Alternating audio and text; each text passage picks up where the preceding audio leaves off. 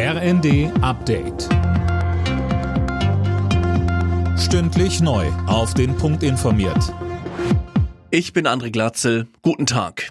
Das israelische Sicherheitskabinett hat nach den jüngsten Anschlägen eine Reihe von Maßnahmen zur Terrorbekämpfung angekündigt. So soll etwa das Waffenrecht gelockert werden. Philipp Rösler. Ja, tausenden Israelis soll erlaubt werden, eine Waffe zu tragen, um sich gegen mögliche Attentate von Palästinensern zu wehren. Außerdem sollen Familien von Terroristen keinen Anspruch auf Sozialleistungen mehr haben.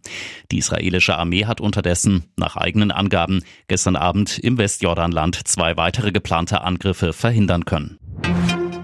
Trotz Waffenlieferungen, Deutschland ist aus Sicht von Kanzler Scholz nicht am Ukraine-Krieg beteiligt. Das hat er bei einem Statement auf seiner Südamerika-Reise gesagt.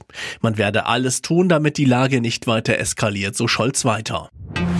Geld vom Staat ohne komplizierte Anträge stellen zu müssen, das sollte nach Ansicht der Vorsitzenden des Sozialverbandes VDK Bentele möglich sein. Mehr von Daniel Stuckenberg. Viele Menschen wüssten gar nicht, dass sie Anspruch auf Sozialleistungen haben, sagte sie der neuen Osnabrücker Zeitung. Das sei ungerecht. Es brauche eine bessere Vernetzung von Finanz- und Sozialbehörden und einen optimierten Datenaustausch. Dann könne der Staat Sozialhilfeberechtigte selbst identifizieren und ihnen einfach das Geld überweisen, wenn die einen Anspruch haben, ohne dass vorher ein Antrag nötig ist. In der Fußball-Bundesliga kommt es am Nachmittag zu zwei NRW-Duellen. Zunächst empfängt ab 15.30 Uhr der FC Schalke den ersten FC Köln. Ab 17.30 Uhr ist dann Borussia Dortmund bei Bayer Leverkusen zu Gast. Alle Nachrichten auf rnd.de